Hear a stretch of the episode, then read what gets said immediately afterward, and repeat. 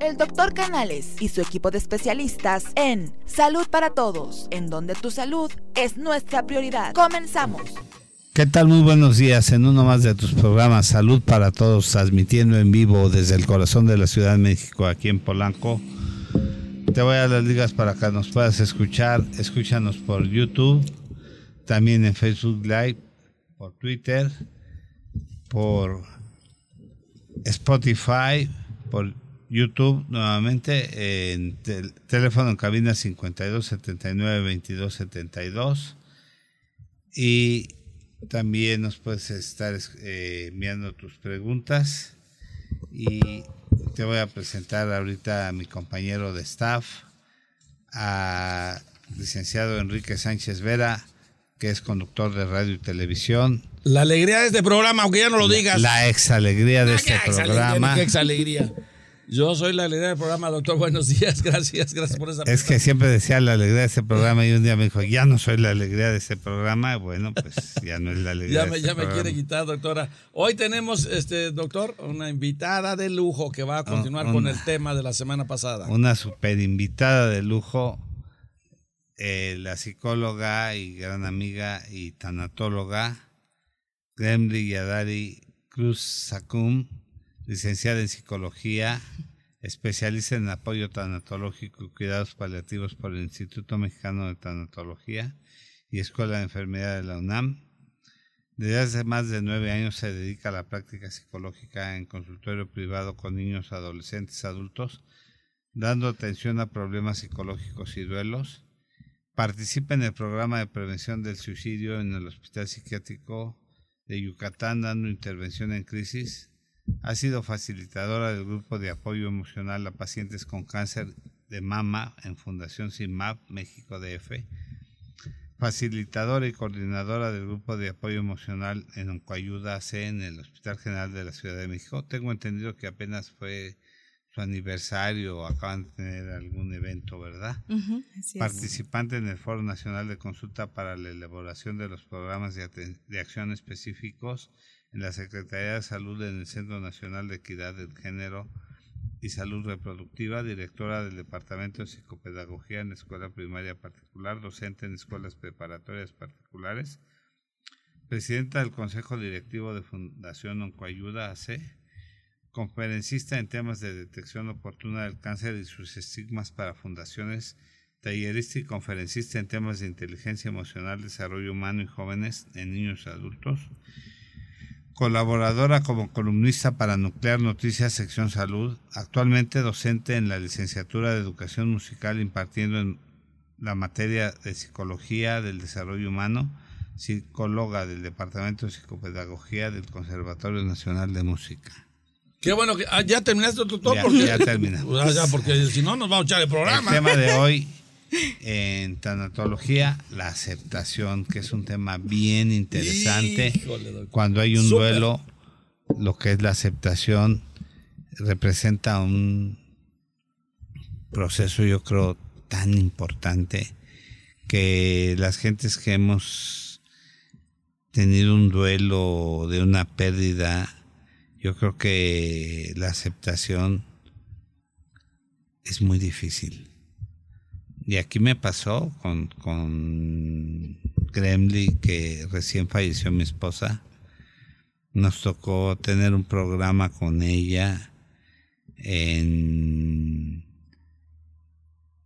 eh, eh, de tanatología y empecé el programa, pero ya no puedo continuar yo el programa. ¿Qué, Momento tan duro, ¿eh? Sí, sí, sí. No, no, eso no, ese quedó grabado para siempre. Y, tú viste a mi esposa un día antes de un morir. Día antes, nunca se me va a olvidar, la tengo en la memoria, Doc. Y, la guardo siempre, este, Y realmente son procesos tan difíciles de superar, tan difíciles de llevar, que para alguien llegar a la etapa de aceptación, eh, aparentemente es muy sencillo, pero pero es tan difícil.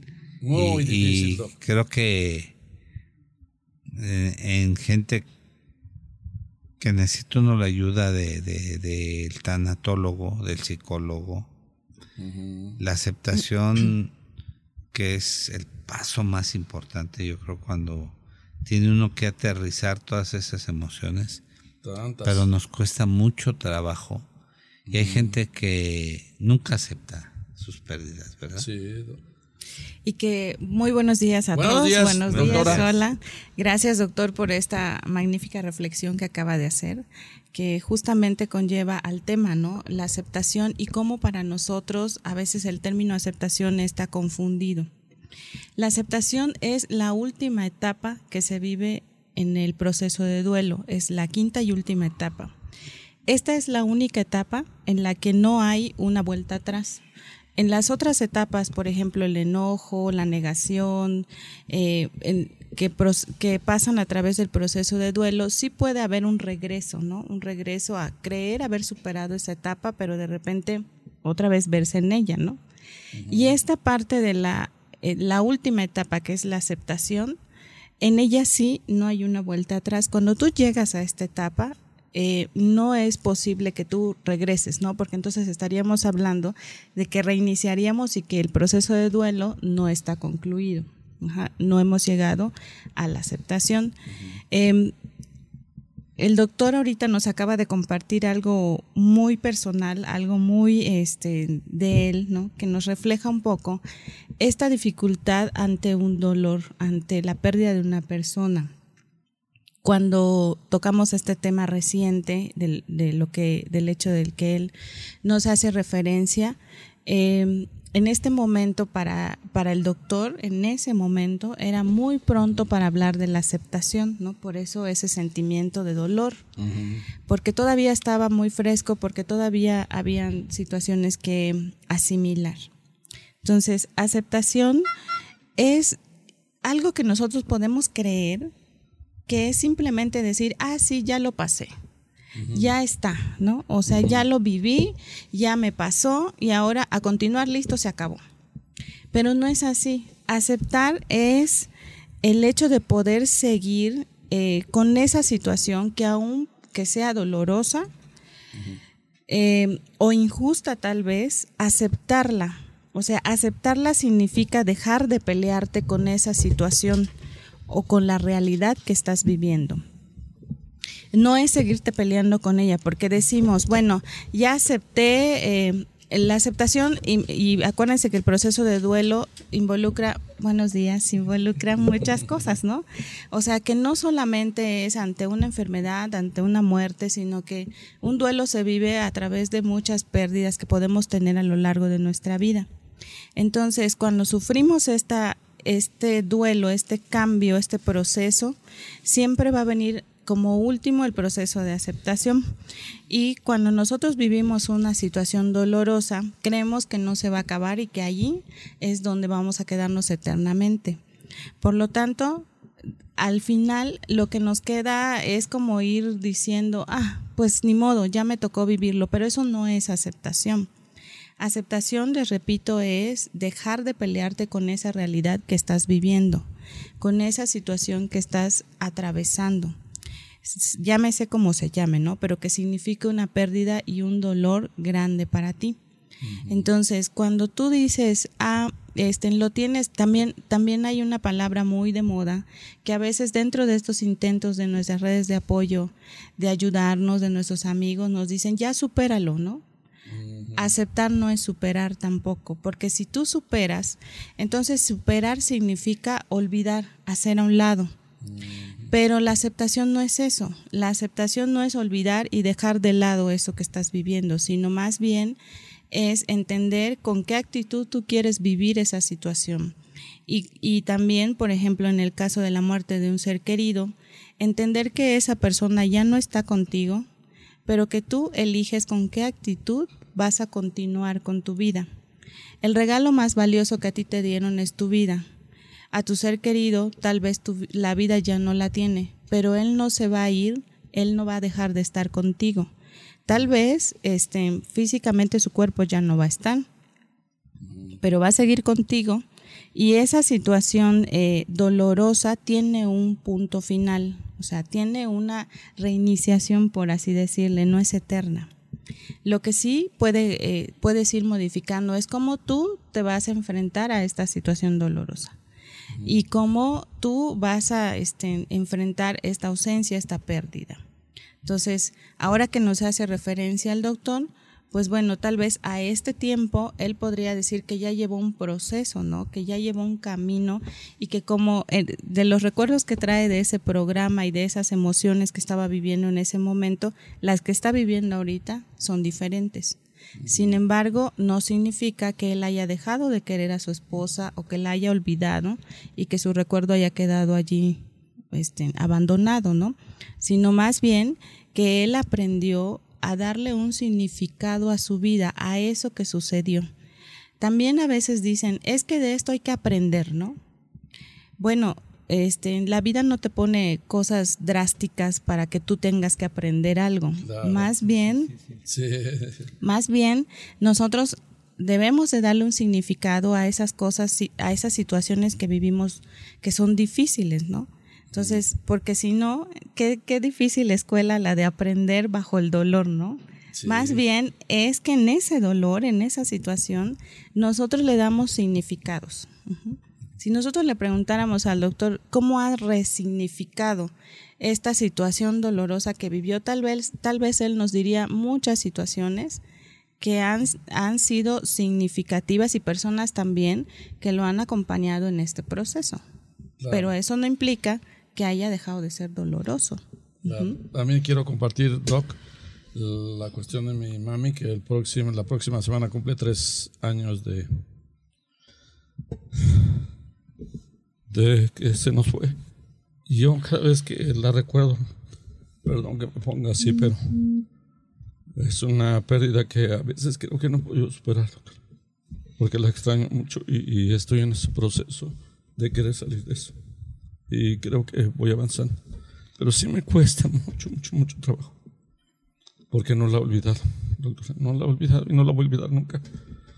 Pero creo que voy avanzando mucho en ese proceso porque la verdad sí, la recuerdo siempre con mucho cariño. Mucho, mucho cariño.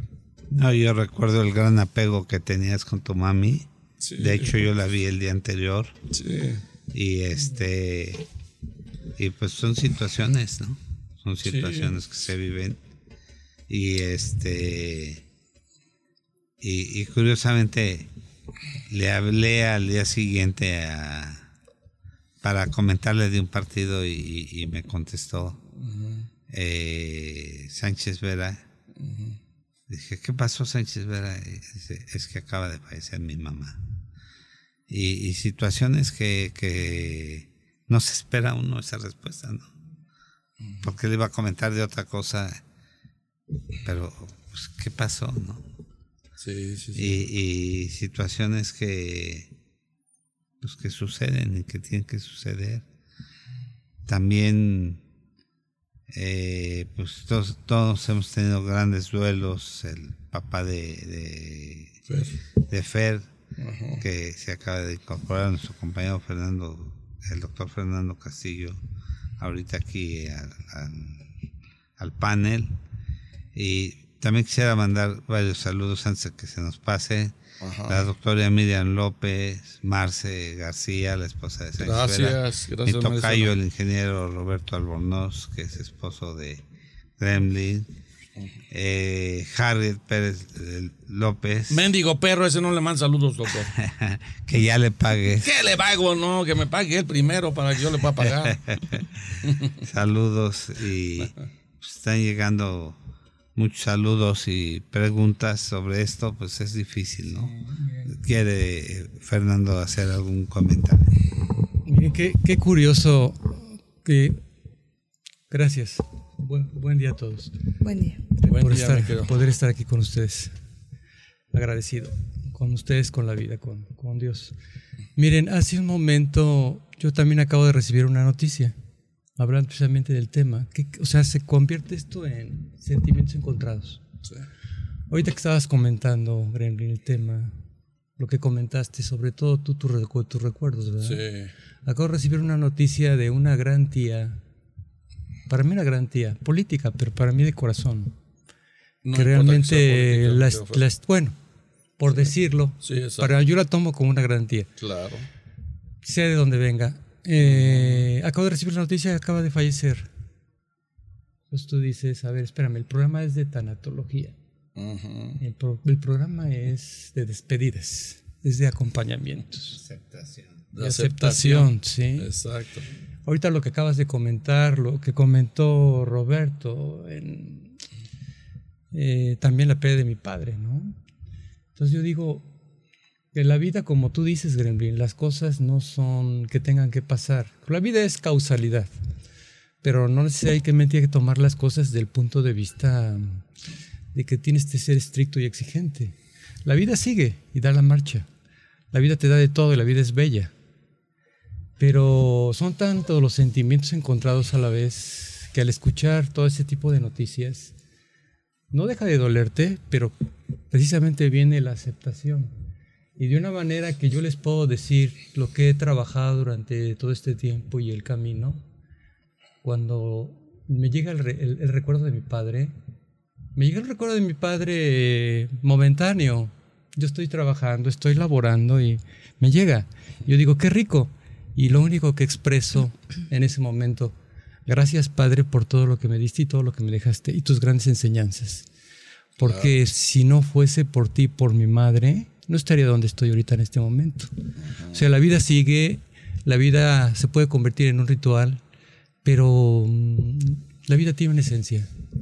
Y yo a ti, este gran amigo, te quisiera decir de alguna manera que, que gracias por la madre que tuviste, ¿sí? Te dio todo. Y siempre que tú la recuerdes, dale, dale un gracias, eh, recuérdala con, con el gran cariño y, y las grandes atribuciones, porque aquí hay que entender que también hay una parte de la, de la despedida espiritual, que es que generalmente ese tema no lo encontramos. Podemos hablar que la tecnología, en la tecnología se, se, tiene, se conceptualizan varios aspectos, siempre la identificamos con tánatos muerte, ¿no? El logos o estudio o, o tratado, ¿no? De, de, de la muerte. Pero no lo es todo. O sea, la vida es más que muerte. El significado y el signo es otro. Entonces, hay que entender que depende de la cultura, nuestra sociedad, nuestra manera de pensar, el canon, de dónde participemos, de dónde vengamos, nuestra educación, es las atribuciones que le vamos a tener y el contexto como lo vamos a manejar, ¿verdad? Y sobre todo creo que la, la- la intención de este programa es comprender, Gremlin, Roberto, Enrique, es que la vida en el camino inicia desde que llegamos, pero también se está despidiendo desde que llegamos. Y eso no nos damos cuenta. y, y un error que tenemos desde pequeños, que a nadie en nuestras familias Se nos educa, se nos enseña ese camino. Claro. Y todo se ve como una gran pérdida, como una gran fatalidad. No es cierto, es, esto es otra cosa. Y como le diría yo, les diría muchas veces, es un gran festejo, es una alabanza al Ser Supremo, el que sea creyente, del tipo de creencias que tenga, es una alabanza, es una, una, una gracia, es, es una graduación, ¿sí? Entonces, digo, son sentimientos encontrados, el programa de tanatología, el hablar de pérdidas. Entonces tú dices, ¿qué está? la vida es esto. Es parte, Y la vida fluye. es parte de un todo y dis- nosotros este también hay una frase que con la que me quedé durante esta preparación en tanatología que es la vida la empiezas a vivir cuando eres consciente de tu muerte, cuando eres consciente que algún día vas a partir, ¿no? Claro.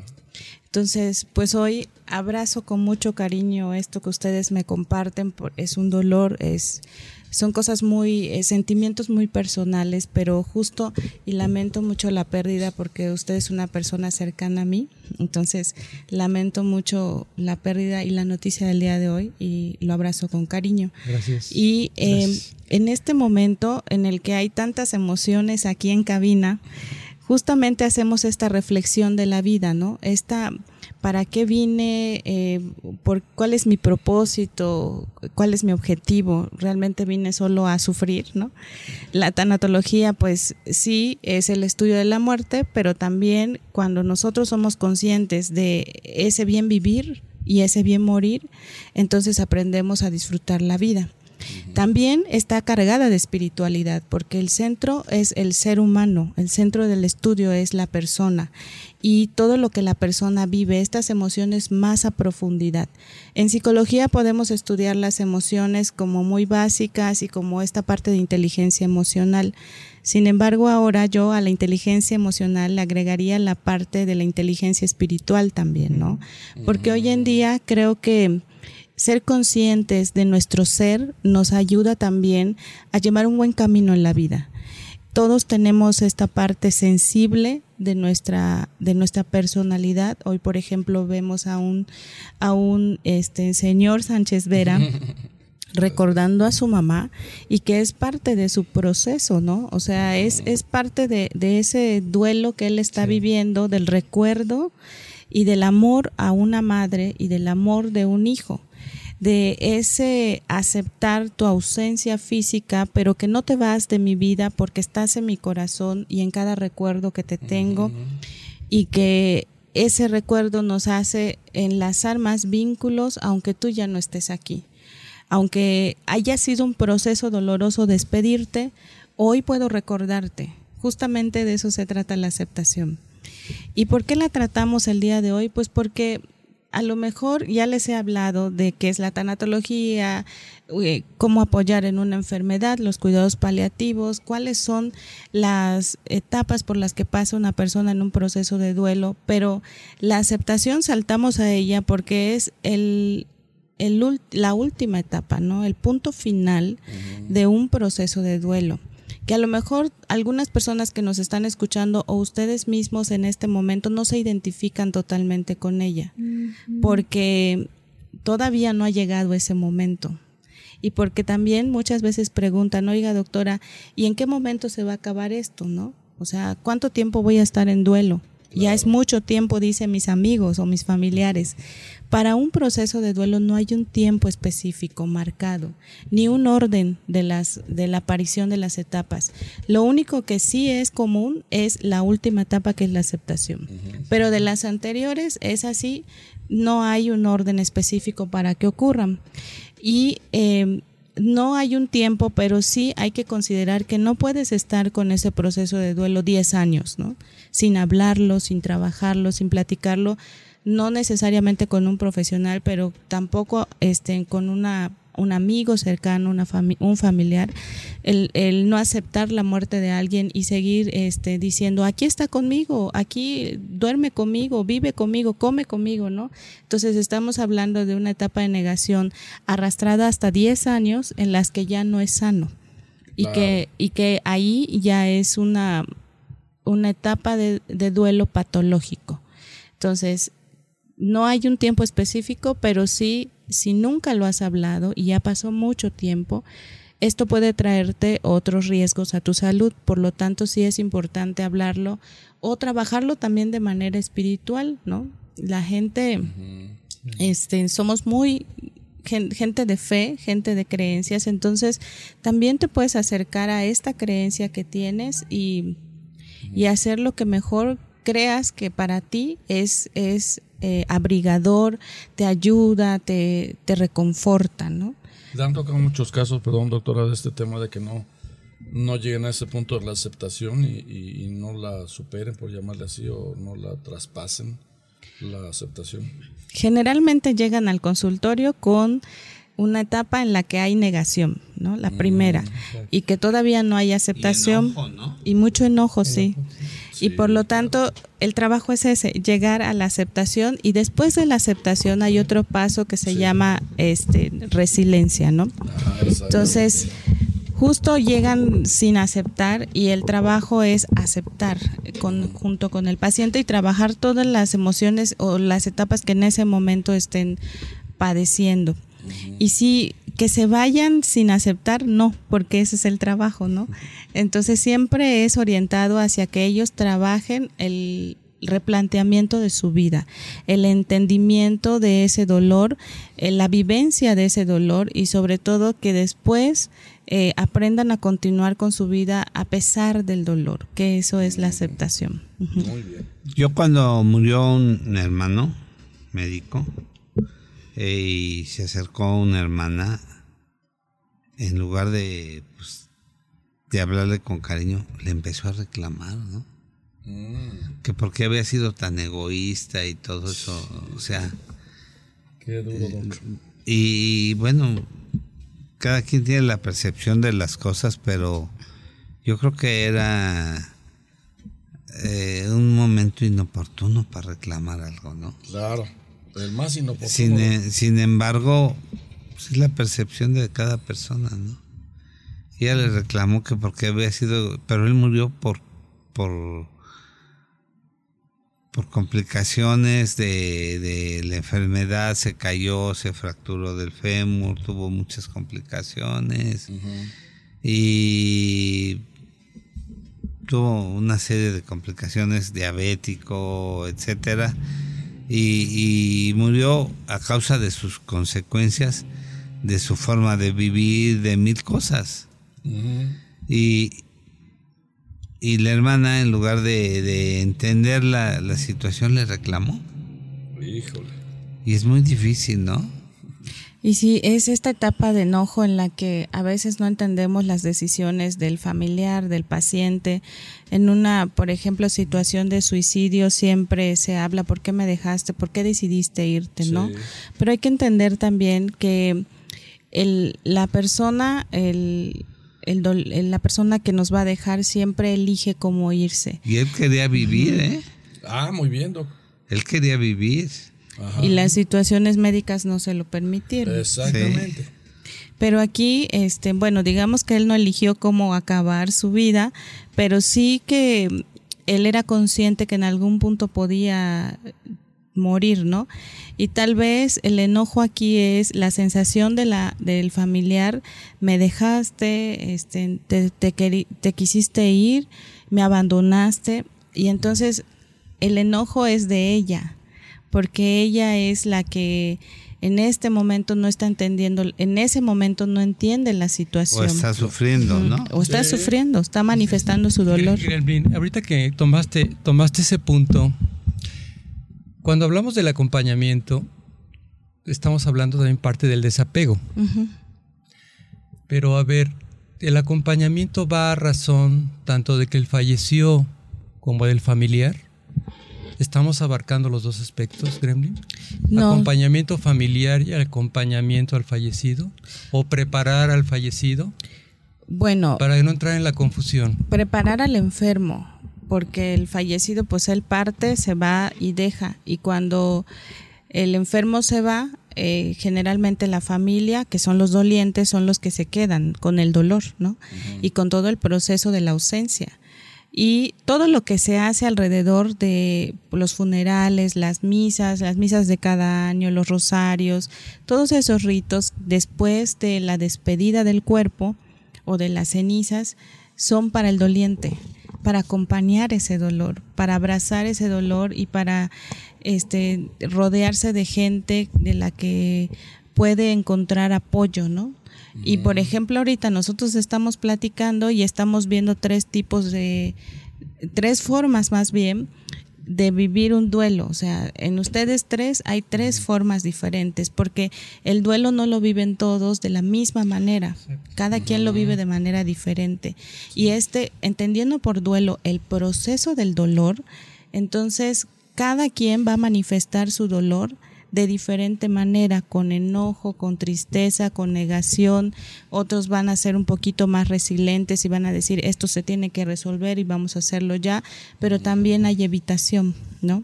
Entonces... En mi caso, por ejemplo, yo vi a mi madre sufrir tanto. Ver que ella entró en una etapa de, de Alzheimer y que dejó de comer, o sea que fue llevando una agonía muy, muy larga y que no se podía morir. Y, le acercamos a todo tipo de pastores, a que le rezaran, de diferentes religiones, como yo atiendo a gente de muchas religiones, le rezaron, eh, hicimos toda la parte médica, pero ella de algún modo se aferraba a la, vida dejó de comer casi un mes y no se podía morir. Se llama mí. ¿Qué, ¿Qué es lo que no te deja irte? ¿Por qué no te puedes ir? y casi en estado de inanición completa, ¿no? Y, entonces cuando ella terminó, me dolió porque pues, era mi madre. Pero en cierta forma sentí, sentí mucha tranquilidad mm. porque ella dejó de sufrir. Qué bueno, sí, muy cierto. Entonces ya, ya lo vi de una manera de que ella encontró la paz. Pues sí, de alguna manera hubo aceptación, doctor, porque si recordamos que la aceptación es este dejar de pelearte con la realidad, usted entendía muy bien la realidad de la enfermedad de su mamá y que al final en estos casos para ella sí fue mucha tranquilidad y también para su familia el dejar de verla sufrir, ¿no? Porque ella estaba viviendo una agonía muy larga. Y aquí también les recuerdo que a veces hay asuntos pendientes que el enfermo no habla y que no dice con su familia. Entonces, entonces estos pendientes son los que de verdad sí se quedan, sí están allí y a veces, en muchas ocasiones se los llevan. Se los llevan. Y que por mucho que uno hable, es que ya hablé, ya le dije, ya le traje, ya oramos, ya hicimos, este, hay cosas que de verdad ellos atesoran y guardan mucho y que por alguna razón no comparten y que son esos pendientes que ahí están, ahí están y no los dejan ir. Por mucho que uno les diga ya descansa, este déjate déjate llevar, este estate en paz, lo que sea que te esté pasando, que no te deje tranquilo, que no te deje ir tranquilo, este resuélvelo. No sé, podemos decir muchas cosas, pero de verdad que a veces entender al enfermo es complicado y entender sobre todo cuando no hay estas herramientas, pues a veces se vuelve una lucha con el enfermo. Mm. Cuando no conocemos todo lo que estamos pasando es como ir allí nada más sin entender qué está pasando ni con nosotros ni con él. Gremlin, entonces podemos decir que todos estos conceptos nacen o ese tipo de conflictos, ese tipo de participaciones al final, los decesos, podemos entender que no nacen en el momento, es, un, es una situación que nunca se habló. Es donde una familia que siempre estuvieron, este, eh, se encubrieron muchos aspectos que no se trataron, que no se cerraron ciclos, y no diría nada más de la persona que se despide, sino de las personas que participan junto con ella. Eh, ahorita me, me, vino a la mente, Roberto, que no podía fallecer, ¿no? Tu familiar me vino a la mente lo que está comentando ahorita, podría explicarse de esa manera. Había algo que no lo dejaba descansar, que quiso decir en su momento, pero no lo pudo, no, no se permitía decirlo por la situación que estaba guardando. Entonces sería ese mensaje, Gremlin, que las familias se ser prudentes y siempre que existe una persona que veamos, o no necesariamente que veamos que se encuentra en esa situación, trabajarlo, empezarlo a trabajar, apurarse antes de que lleguen ese tipo de participaciones? ¿O qué nos puedes comentar? ¿Qué nos puedes recomendar? ¿Cuáles serían los pasos para evitar todo esto? O enfrentarlo de una manera diferente. Hay veces que el paciente está ya muy grave o que tiene sufrimientos muy prolongados y que somos egoístas, ¿eh? No queremos que se, que se vaya nuestro ser querido. Así es. Y, no lo dejamos que se muera, ¿eh? Y, queremos gastarle lo que sea y que el, y que el paciente es el que ya se quiere ir y no lo dejamos, y queremos tenerlo intubado y colgado de mangueras y todo eso. O, o, simplemente la situación tan cercana o tan íntima, tan espiritual que guarda la conexión familiar.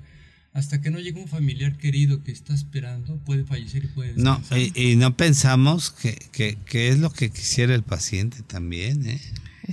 Que es bien importante. Yo me ha tocado ver gente que dice, no, hágale todo lo que le tenga que hacer. Pero, y, por favor. Y, hay que pensar qué es lo que quisiera el paciente.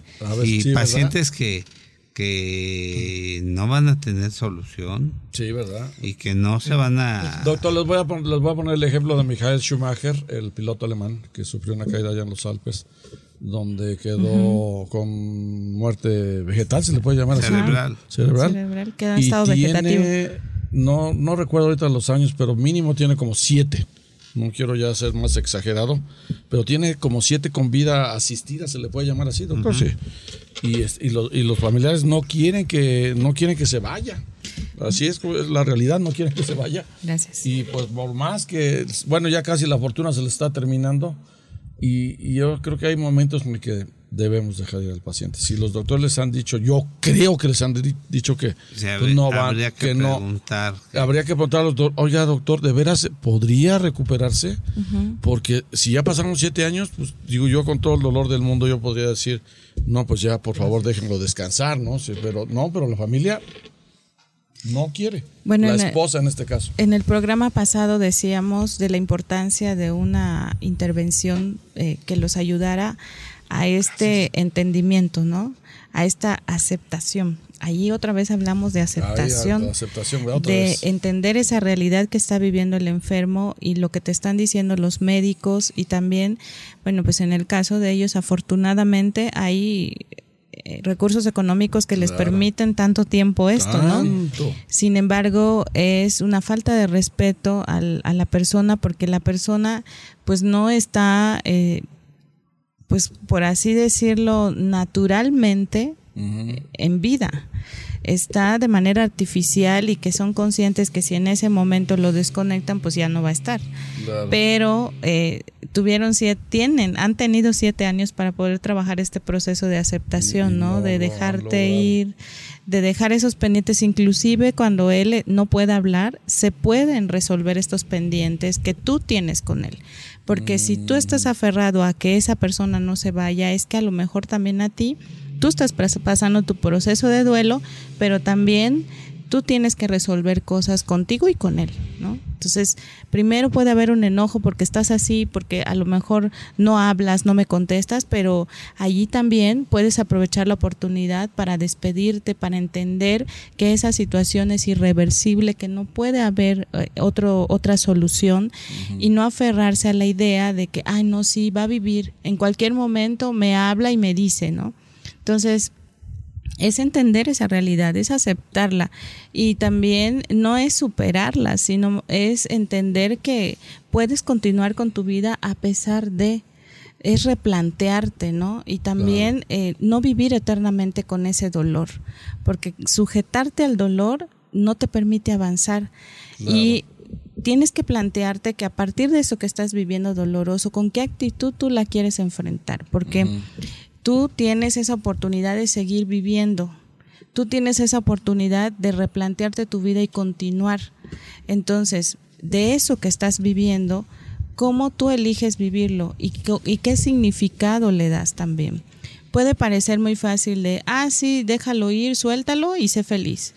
No es fácil, no pero si tú siempre sigues negado y, y ahí anclado a ese dolor, a esa ausencia, entonces va a ser mucho más complicado que puedas tú replantearte nuevas formas de continuar con tu vida sin olvidar a la persona, pero sí tal vez respetando el que ya no está, el que ya no está su cuerpo, el que ya no ya no es el mismo de antes, el que ya no tienes ese trabajo, el que ya no tienes esa amistad, hablando de todas las formas de duelo, ¿no?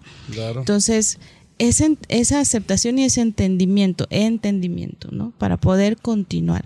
Y, y respondiendo a lo, lo, que decía, pues sí me gustaría hacer como tres, este, como dividirlo en tres partes, ¿no? Primero me hablaba de esta parte en la que, a ver si me recuerda, doctor, que ya nos fuimos muy para allá.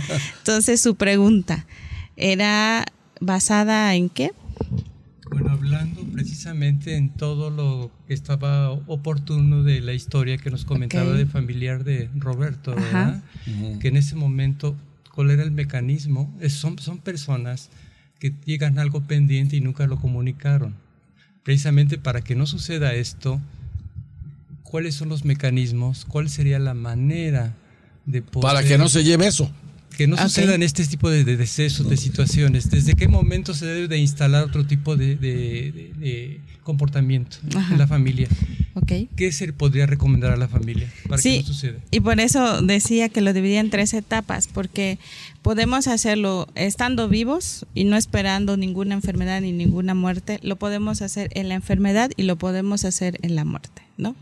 En, estando vivos como creemos siempre que haciendo siendo conscientes y reflexivos creemos que la vida la tenemos segura y, con, y ganada, ¿no? Que nunca nos va a pasar nada, que somos intocables y que nunca vamos a pasar por ninguna enfermedad ni nada, ni, ni nada, ¿no?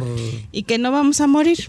Pero justo ahí está el aferrarse a un ideal, que no, que no es posible porque pues si llegamos a esta, a esta vida, lo más seguro es que en algún momento tengamos que partir. Entonces, ser consciente de eso, aceptarlo, te va a hacer ir por el camino de no dejar esos pendientes, de vivir tu vida, muchas veces la frase triada, vive tu vida al máximo. ¿Y cómo vives tu vida al máximo? Sé feliz, este, rodeado de amigos, que no sé qué pero también es importante para vivir tu vida al máximo lo que tú quieras que sea plenitud.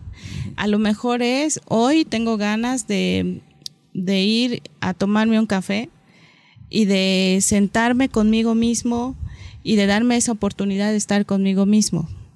Estoy resolviendo un pendiente mío. No, a lo mejor el pendiente no es el café, sino estar conmigo, porque he estado tanto tiempo en otras cosas con otras personas que no me he dado esa oportunidad, ¿no? O tal vez ustedes o cualquier persona que esté trabajando un día diga, no va a pasar nada si me doy un día y ese día lo aprovecho para mí, porque generalmente tendemos a estar para los otros. Y si es necesario también para ti ser feliz estando con otro, pues sí que sea ese otro con el que tú necesites hablar algo. No dejes nada pendiente. Creemos que el andar por la vida con el cotidiano, me levanto, voy, hago mi trabajo y todo, ya, ya viví. Pero hay muchas cosas que dejamos atrás. Entonces, primero sería ser consciente de tu propia vida, ¿no? Cómo la quieres vivir, cómo la quieres encaminar. Y lo otro, decía la enfermedad, pues en el programa anterior les hablaba mucho de respetar al enfermo y sus decisiones y también hacer como punto y aparte de lo mío como familiar o como acompañante de mis decisiones y de mis y de mis sentimientos, responsabilizarme de eso y no responsabilizar al enfermo de lo que yo estoy sintiendo, porque entonces siempre va a haber un constante enojo hacia él por lo que a mí me está pasando por tu culpa, ¿no? Entonces, o lo que yo he dejado de hacer por tu culpa. Entonces, si tú vas a ser un cuidador primario o si vas a, si tienes en casa una persona enferma y esta enfermedad es prolongada, entonces entiende que tú también vas a pasar por un proceso de duelo donde puede haber enojo, donde puede haber negación, donde pueden haber este, todo este tipo de emociones del proceso de duelo, ¿no? Entonces, siendo consciente de ello, si es necesario pedir ayuda, pide ayuda. No tiene que ser a un profesional. Lo ideal sería eso. Pero si no lo tienes a la mano, rodéate de amigos, vete a un lugar de acuerdo a tu religión con tu espiritualidad, fortalécela, que eso te va a ayudar también mucho. En el caso de una persona que ya partió y cuando muere, pues qué, pasa contigo, pues también allí trabajar ese proceso de duelo y entender que tú estás vivo y que esa persona no va a morir en ti, pero va a estar en tu corazón, tú lo vas a recordar, no te vas a aferrar al dolor, pero sí recordarlo con cariño, con respeto, con amor, como tú, como tú elijas, ¿no? Pero sí de una forma sana. Yo escuchaba por allí a una artista ya muy, muy viejita, no voy a decir el nombre, pero un día vi una entrevista a ella y me llamó tantísimo la atención que tenía ya un mes, una semana creo, fallecido su esposo, tenía las cenizas y llamó a todos a una rueda de prensa con su esposo. Su esposo no fue famoso, ella sí. Y entonces era eh, la rueda de prensa para que entrevistaran a su esposo, ¿no? Y entonces yo dije, ¿qué le está pasando? En televisión nacional está diciendo eso. Y hablaba y decía, sí, mi esposo, aquí está, miren lo que no sé qué, y cargaba un peluche Y el peluche era que porque él le decía osita, no sé qué, y, y así se recordaba, ¿no? Pero entonces dije, es una negación completa claro, a la muerte. Un claro ejemplo, ¿verdad? ¿Y qué pasa con esa negación? Bueno, que a ella no le permite replantearse su duelo, trabajarlo y vivirlo.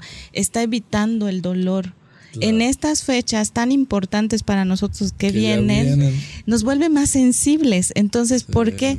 Porque nosotros generalmente cuando viene el Día de Muertos, ¿qué hacemos? Comemos, eh, nos enfiestamos, evitamos desfiles, todo, ¿no? Hay que evitar ese dolor. ¿Por qué? Porque duele, porque no lo quiero tocar, porque ahí está. Pero lo más recomendable, de verdad, sí es vivir ese dolor, vivir ese duelo y vivirlo acompañado. que es lo al final del camino. al final. Sigue recordando como una gran pena algo que lastimó ese día. O sea, siento la, la fiesta de Día de Muertos es una fiesta nacional donde el hombre, el mexicano, se ríe tanto de la muerte, ¿no? Sí, claro. como si no me doliera. Exacto, como si no me doliera. Sí, trata de liberar. dejamos de comer y todo. Sí, trata de que las ofrendas y todo esto. Trata de liberar sus penas a través de una fiesta nacional.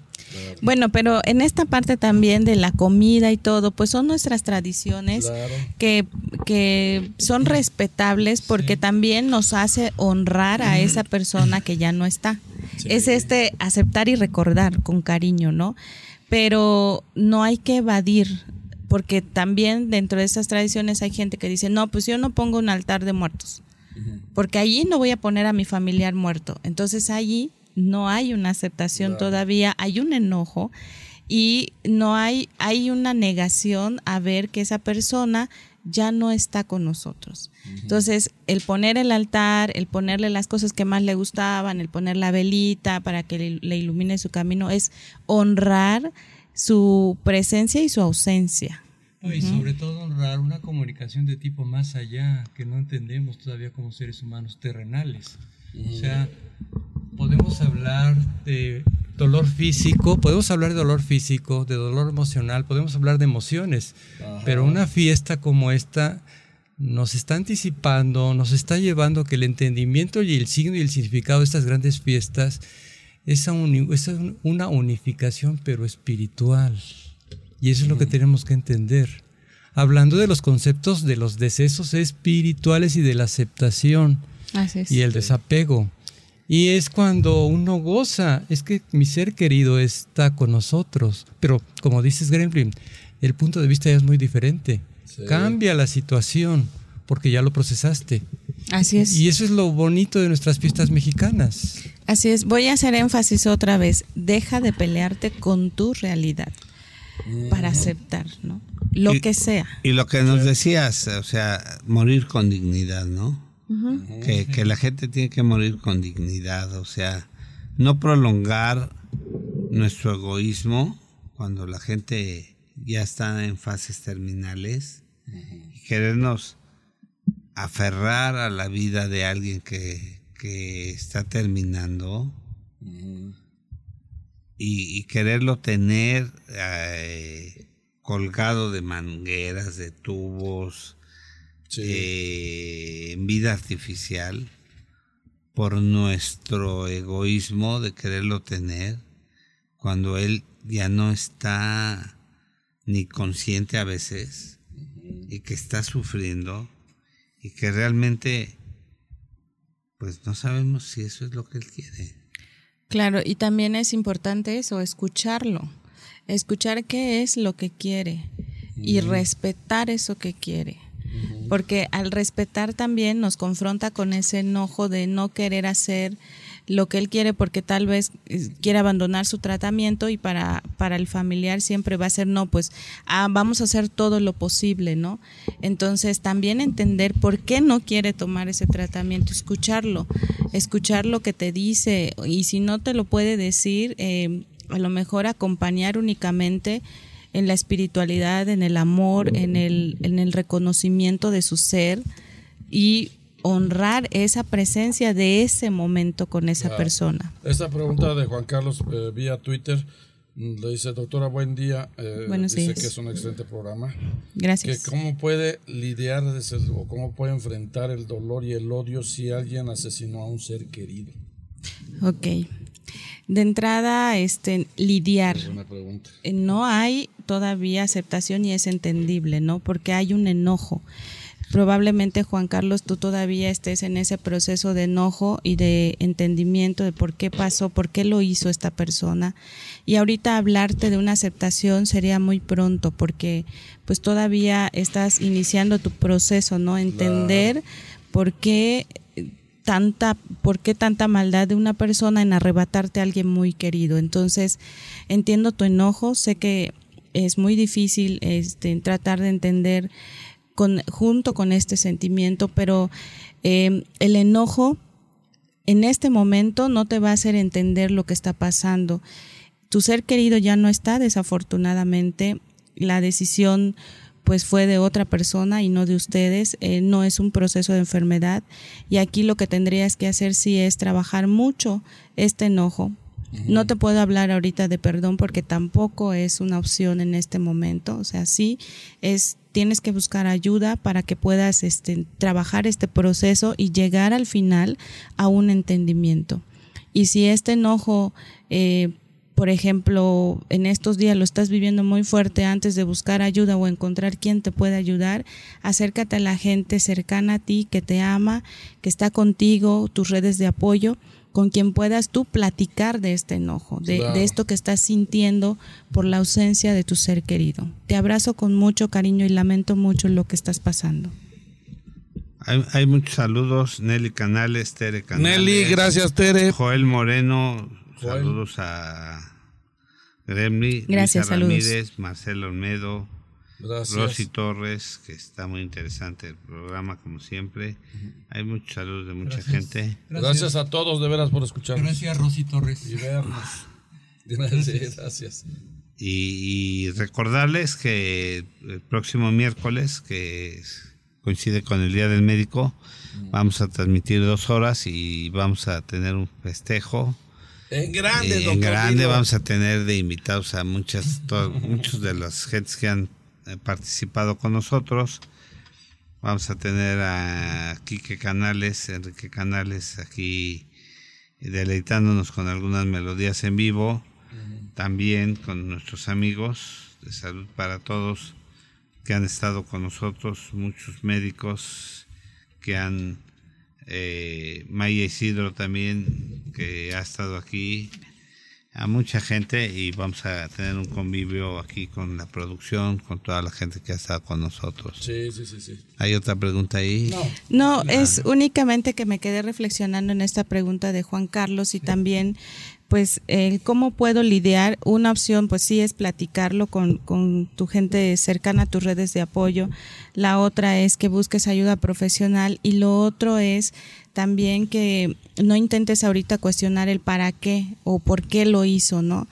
Y también ir poquito a poquito como a través de tu espiritualidad, que es de esto que estamos hablando, poder llegar a un entendimiento. Y si esta no es opción para ti, el poder este, de repente escribir también cómo te estás sintiendo ese día, por qué te estás sintiendo así y a quién este, estás o con quién estás enojado, con, con la persona, con el que con tu ser querido que se fue, contigo mismo, con la vida, con quién estás enojado. Entonces, yo te invitaría a que tú escribas todo esto que estás viviendo y que después te pudieras leer y pudieras tal vez por ahí entender de dónde viene tu enojo y si es solamente hacia una persona, hacia la situación o qué está pasando contigo, pero sí, de entrada, pide ayuda, por favor.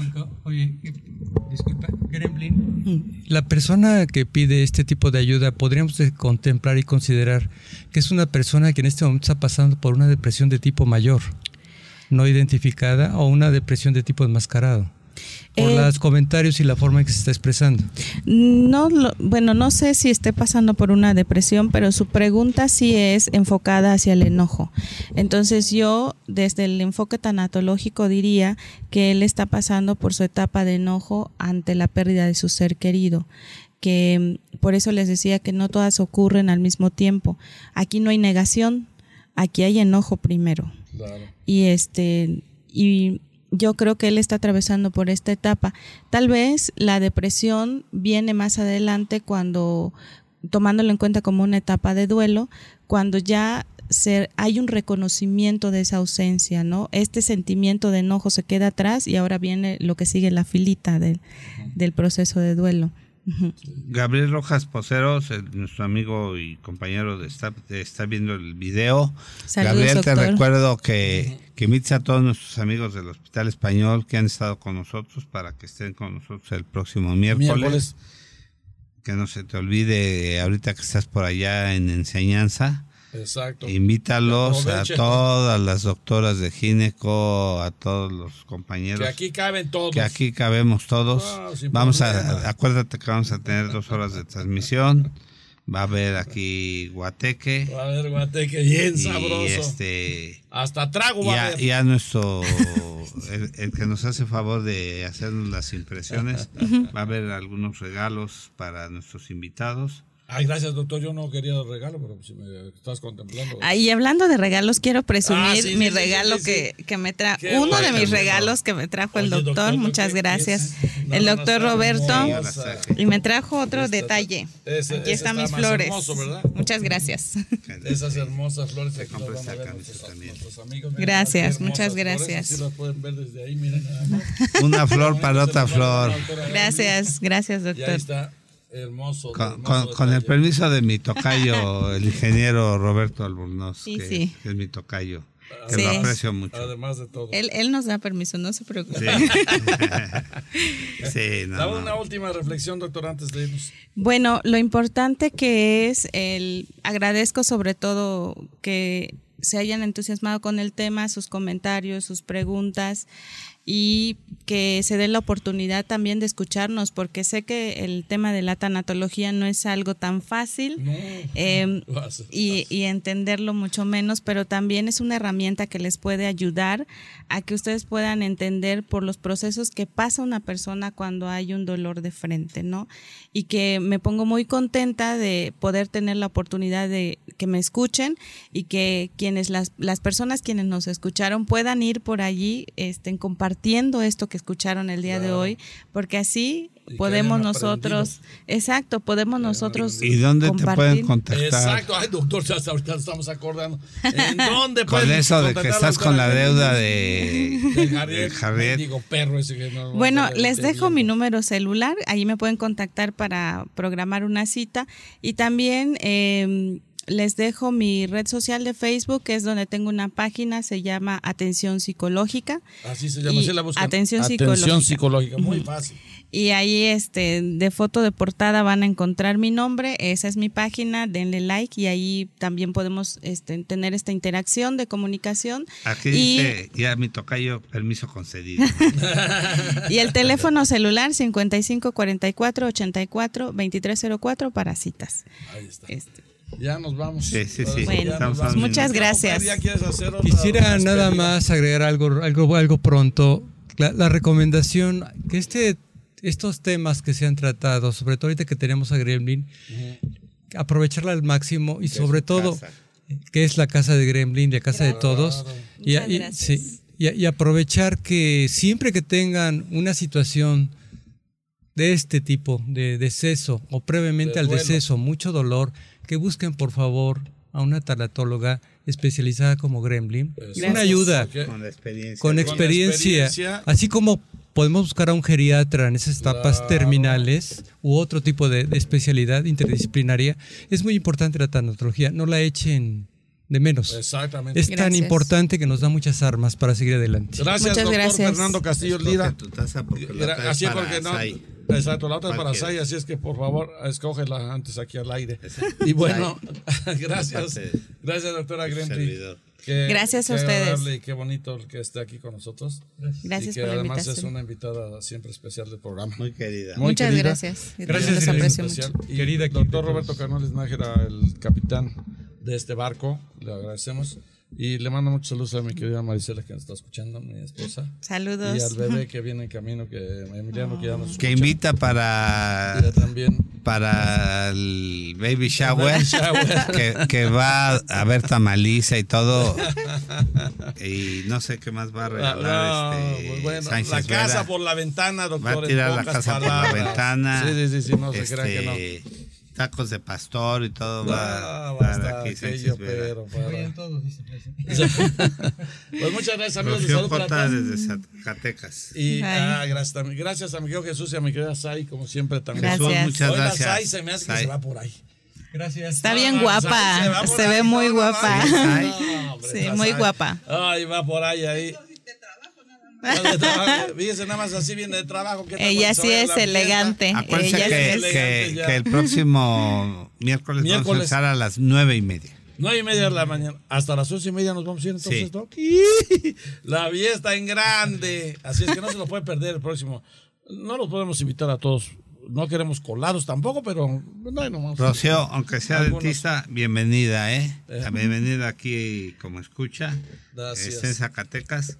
Un día venga acá y le invitamos a que esté en cabina con nosotros. Gracias. Les saluda Enrique Sánchez Vera y nos vemos la próxima semana que va a estar de lujo. de lujo, para Día del Médico. Día del Médico, ni más ni menos. Pues por eso vamos a echar la casa por la ventana. Precisamente por Gracias, gracias. Gracias a todos. Gracias, y gracias. gracias, Gremby. Y gracias, amigos, sobre todo a ustedes por escucharnos y vernos en todas las redes sociales. Gracias. Y hasta la próxima.